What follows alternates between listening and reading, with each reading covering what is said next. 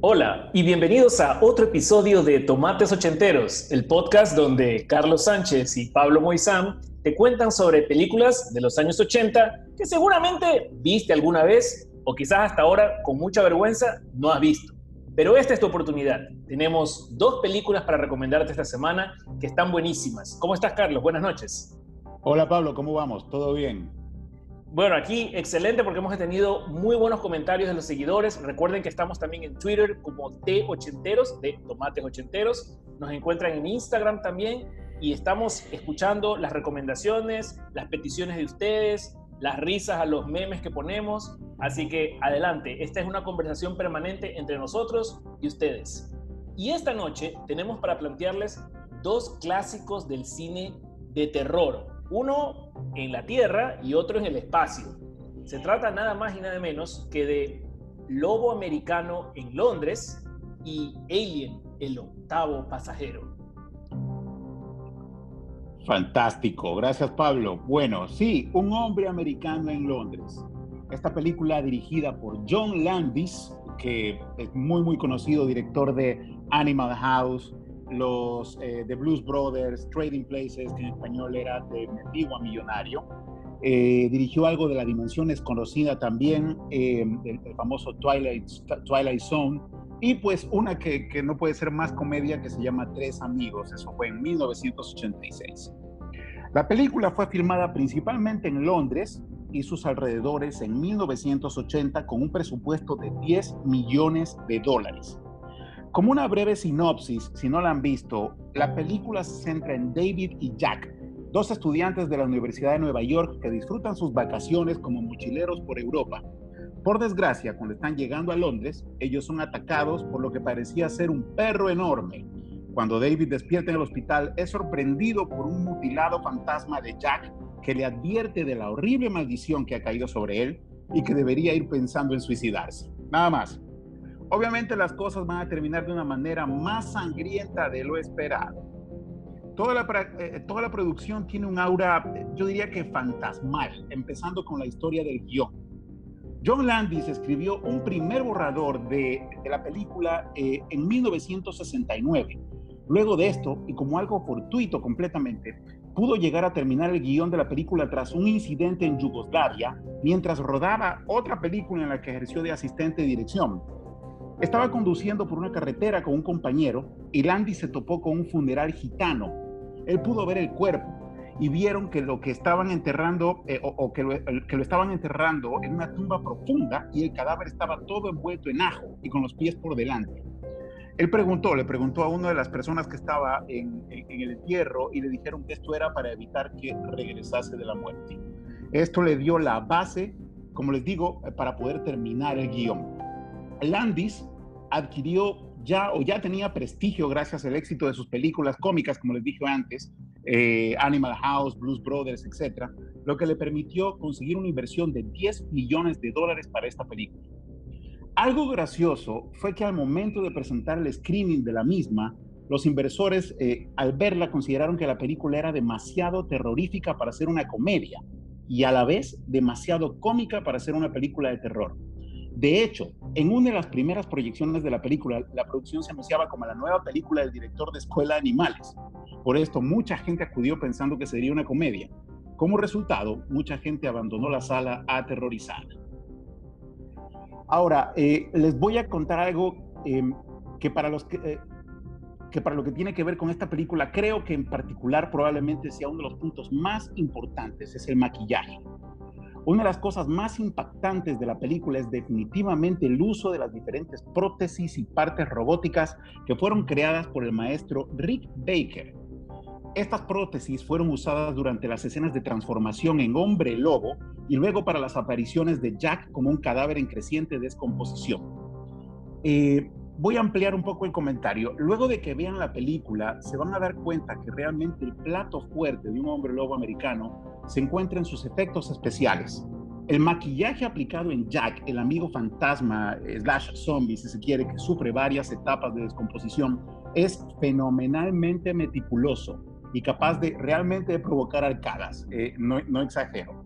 Ahora, si debemos hablar de la transformación que sufre David de hombre a lobo, simplemente no alcanzan las palabras. No hay escena que la haya superado todavía, y menos ahora con los efectos digitales y todo el CGI. Esta escena, que toma unos minutos, necesitó meses para salir a la perfección. La han llamado de todo, la han llamado terrible, morbosa, confusa, fascinante, y, yo considero que es todo eso y más. Tal vez les pueda parecer exagerado que uno piense que por una sola escena em, uno pueda pensar todo esto, pero si no nos creen, créenle, créenle a la academia, que creó una categoría de mejor maquillaje para poderle dar un Oscar a esta escena. Así es. Rick Baker se convirtió en el primer ganador del Oscar a Mejor Maquillaje en 1981 gracias a esta película. Ahora, les voy a dar unos datos adicionales con relación a la música que se utilizó. Todas las canciones que componen la banda sonora de la película tienen la palabra luna en su título. Este dato se los doy para que lo tengan en cuenta cuando la vean. Eh, bien, algo adicional eh, que yo no sabía y me sorprendió mucho al momento de hacer la investigación para este episodio es que los ejecutivos del estudio esperaban que John Landis le diese el rol de David a Dan Aykroyd y a John Belushi el de Jack, con los que había trabajado en su anterior película, que, que fue Los Blues Brothers.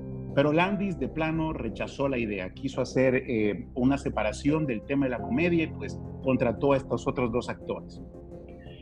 Para cerrar con esta recomendación, y creo que esto es algo que les va a interesar mucho, mucho a los amantes de la música rock y pop, es que Michael Jackson quedó tan fascinado, tan impresionado por la película, que insistió en la contratación de todo el equipo, es decir, del equipo entero de John Landis, para el rodaje del videoclip de Thriller. Este fue el primer, de hecho, fue el primer video musical que aceptó rodar John Landis y llevó consigo a todo su equipo. Rick Baker apareció nuevamente haciendo lo que mejor hace, eh, con todo y el Oscar bajo el brazo. Em, y que fue darnos un hombre, un hombre lobo muy, muy creíble, pero a mi opinión no supera el de la película. Sí, yo creo que es uno de esos clásicos que no pueden dejar de ver. Un clásico de horror que yo cuando pienso en la escena esa de la transformación, se me espeluzna la piel porque son de esas películas que no ha habido otra transformación de hombre a lobo que la supere. La de Michael Jackson es buenísima, la de Harry Potter también es muy buena, pero la de Landis realmente rompe todos los paradigmas. Y la película Que, vamos a comentar ahora es Alien, el octavo pasajero, otra película de horror que también rompió los paradigmas. Alien es este clásico filme que mezcla horror con ciencia ficción y que ha servido de base para docenas de películas inclusive de la misma saga. Tú sabes que hasta hace poco se seguían dando eh, otras secuelas y precuelas, porque en la cronología de, Alien pues íbamos para adelante, después fuimos para atrás. En realidad Alien, es una película de 1979, eh, es la tercera en la cronología, porque luego crearon dos películas que suceden supuestamente antes de Alien. Una se llama Prometheus y la otra Alien Covenant. Por lo tanto, la que estamos recomendando hoy vendría a ser la tercera en la cronología. Ahora, algunos dirán, oye, pero esto no se trataba de películas de los años 80, ¿por qué nos traen una del, del 79? Claro, la realidad es que en Estados Unidos se estrenó en el 79, pero en Ecuador nosotros éramos muy chiquitos para acordarnos o haberla visto en el cine, pero seguramente no se estrenó sino hasta el 81, 82, y yo estoy seguro que la primera vez que la vi tiene que haber sido en Ecoavisa o en algún canal de televisión porque no la vi en el cine. Alien trata, para hacer un resumen, sobre este grupo de empleados de una compañía minera espacial que transportan una refinería por el espacio, ¿no? y mientras van en su viaje espacial, reciben una señal de auxilio, de pedido de auxilio, de un planeta que no estaba en la ruta de ellos. Entonces deciden contestar este llamado y aterrizan en este planeta extraño donde encuentran una nave abandonada con todos sus tripulantes muertos. Y en el corazón de la nave hay una especie de, nido donde hay varias madrigueras como, como llenas de huevos. Y estos huevos, la parte curiosa, ¿no? Parece que estos, estos personajes del espacio eran muy buenos para, para, viajar fuera del planeta, pero nunca habían visto una película de terror, porque apenas ven los huevos, se le acercan así, como si, como si no hubiera ningún peligro, y ponen la cabeza directamente sobre el huevo para que pase lo que tenía que pasar. Salta una especie de animal que parece como una araña, le abraza la cabeza y literalmente lo viola porque le inserta a través de la boca una especie de falo con la que lo infecta y más tarde vemos que eso conduce a que crezca dentro de este personaje un, un alien que es el que, pues, este no es ningún spoiler, al final mata a toda la tripulación porque el papel del alien en una película de alienígenas siempre es matar a toda la tripulación, pues eso no, es un spoiler. ¿Quién tuvo el concepto de esta película? Eh, es Ridley Scott, este director genial detrás de muchas sagas del cine, eh, entre ellas también de los años 80 Blade Runner con eh, Harrison Ford, ¿no? la original, más recientemente Gladiador, ganadora del Oscar para Russell Crowe, Thelman Louise, la película con Susan Sarandon, pues también es icónica, y para las generaciones recientes, quizás ustedes lo relacionen con The Martian, que la protagonizó eh, Matt Damon, ¿verdad? Mi favorita personalmente de Ridley Scott es Matchstick Men con Nicolas Cage, que es una película que no tiene nada que ver con el espacio, pero es una película tan bien lograda que algún día ojalá podamos hablar de ella. Y del año 84 tiene el famoso comercial de la Macintosh. La introducción de la Macintosh con este comercial eh, estrafalario con el que Steve Jobs cambió también todos los paradigmas del marketing, es dirigido por, Ridley Scott. Y el director consigue un cast, un elenco de primera. Comenzamos con Sigourney Weaver, que pues todo el mundo la conoce por, por Alien, pero también por otras películas de ciencia ficción como por ejemplo Ghostbusters de los años 80, que en algún rato las debemos de comentar, y Avatar, de, la película, pues hasta, hasta Endgame, la más taquillera de la historia. Eh, ese papel de Sigourney Weaver, de la, astronauta Ridley, lo estuvo eh, persiguiendo también junto con Meryl Streep, que era la otra candidata de Ridley Scott, que estaba en el shortlist para protagonizar a, a Ripley, sino que lamentablemente en esos días sucedió que falleció la que era pareja de Meryl Streep en, eso, en esa época, y obviamente ya su, su atención se, se derivó a un problema familiar y no siguió persiguiendo este, este papel. El capitán que hace de la nave, el capitán Dallas, es protagonizado por Tom Skerritt. Tom Skerritt es un actor de, de muchísimas películas en los años 80 y 90 y todos deben recordarlo como el jefe de Tom Cruise en Top Gun. Él era Viper, este papel del capitán Dallas, de hecho, le había sido también ofrecido a Harrison Ford, quien terminó rechazando el papel. Hay otros actores conocidos como Harry Dean Stanton, que hace el, rol de Brett. Él es una cara conocida pues, en muchas películas también de los años 80. Entre mis favoritas está Dream a Little Dream, los famosos Corey Haim y Corey Feldman, pero también Pretty Pink. Pretty Pink eh, tiene Harry Dean Stanton como el papá.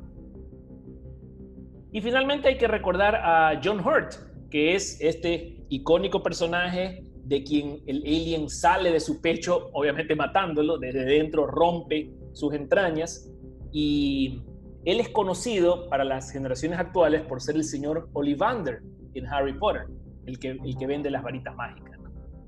Bueno, ahora que me acuerdo, pensando en otra de las sagas que son conocidas más recientemente, también protagoniza el papel de Ash Ian Holm, que es conocido en la saga del Señor de los Anillos por representar a Bilbo.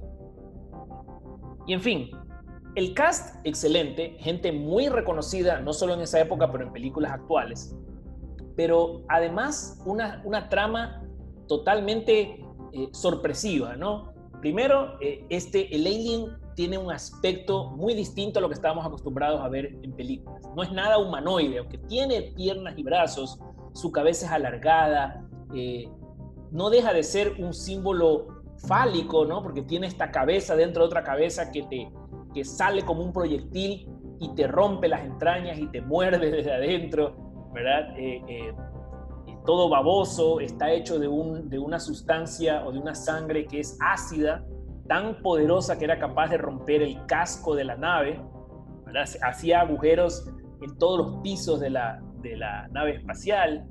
Eh, era un concepto totalmente nuevo y que no le pertenece a Ridley Scott. Realmente el crédito se lo lleva el artista suizo H.R. Geiger, que fue el que dio vida al concepto del que ahora se conoce como el xenomorph, nombre de este, de este alien. H.R. Geiger era un artista gráfico que tenía como quizás hobby, como, como tema principal de, su, de sus obras, el mezclar partes humanas, no reales, claro, pero representaciones de partes humanas, con partes, partes mecatrónicas. Y eso lo llevó y lo inspiró a diseñar al Alien Xenomorph de las películas Alien. Pero también de otras películas. ¿ah? Eh, no sé si tú recuerdas esta, esta película también de los años 80, Especies, Species, eh, donde la, protagonista era una niña eh, que luego se convierte pues, en, en, la famosa modelo Henstridge, esta rubia exuberante, que en efecto era un alien que buscaba implantar su semilla en, algún humano y procrearse en la Tierra. Pues ese alien también fue diseñado por H.R. Geiger. Y así, bueno, la lista continúa. toda la, inspiración que tuvo esta película llevó a construir un personaje icónico, pero que al mismo tiempo no sale mucho en la película. Pues. No sé si te has dado cuenta, Carlos, pero de los más o menos 110 minutos que dura esta película, en realidad el alien no se lo ve más de cuatro minutos. Sumando todos los segundos en todas las escenas, no llega a cuatro minutos de, aparición. eso es lo fantástico. Es. es una película donde Ridley Scott consigue mantenernos al filo del asiento, muertos de miedo, y realmente nunca ves el monstruo. Es muy parecido a lo que pasa con Steven Spielberg en, en Tiburón Tiburón es esa otra película en que tú no ves al monstruo, sino pues hasta el final y por muy corto, tiempo.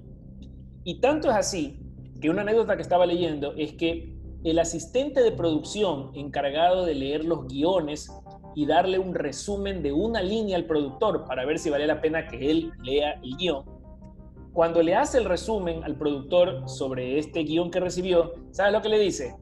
Es tiburón, pero en el espacio. O sea, tan bien había capturado él en esta frase la esencia de Alien que finalmente pues esto se tradujo en la pantalla, ¿no? Un, un clásico del cine donde quizás mi escena favorita, ya te voy a preguntar cuál es la tuya, pero para mí esa escena en el corredor donde están ellos esperando ver aparecer el alien, pero en realidad no se lo ve. Tienen es como un aparatito en la mano, como una especie de GPS que muestra un punto azul donde se va moviendo el alien que se acerca. Tú nunca ves el alien, solo ves un punto que está blip, blip, blip cada vez más cerca y te mueres de miedo, loco. O sea, es impresionante cómo Ridley Scott cambió por completo eh, la, el concepto de las películas en el espacio y las películas de terror. Pero cuéntame, ¿cuál es tu escena favorita de Alien? Alien, yo estoy de acuerdo contigo. Para mí, la escena del corredor en la que utilizan ese GPS adelantado a su tiempo es, de mis favoritas. Quizás también la parte en la que el alien sale del pecho de Ian Holm. Em, eso es lo más terrorífico, pero la escena del, puntito azul que se va moviendo, tipo tiburón, es de mis favoritas.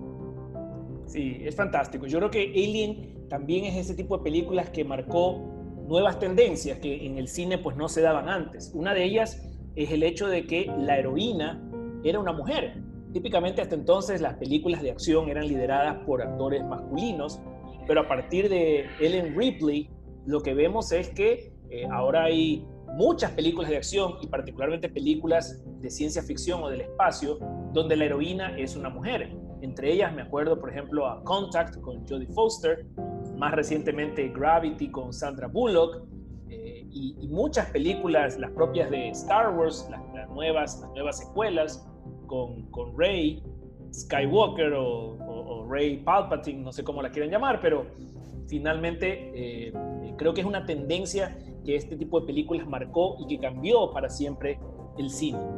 Y te tengo una sorpresa, yo sé que a ti te gusta mucho la música, Carlos, y siempre mencionas algo relacionado con, con, la música, como lo que eh, comentaba sobre, sobre Michael Jackson.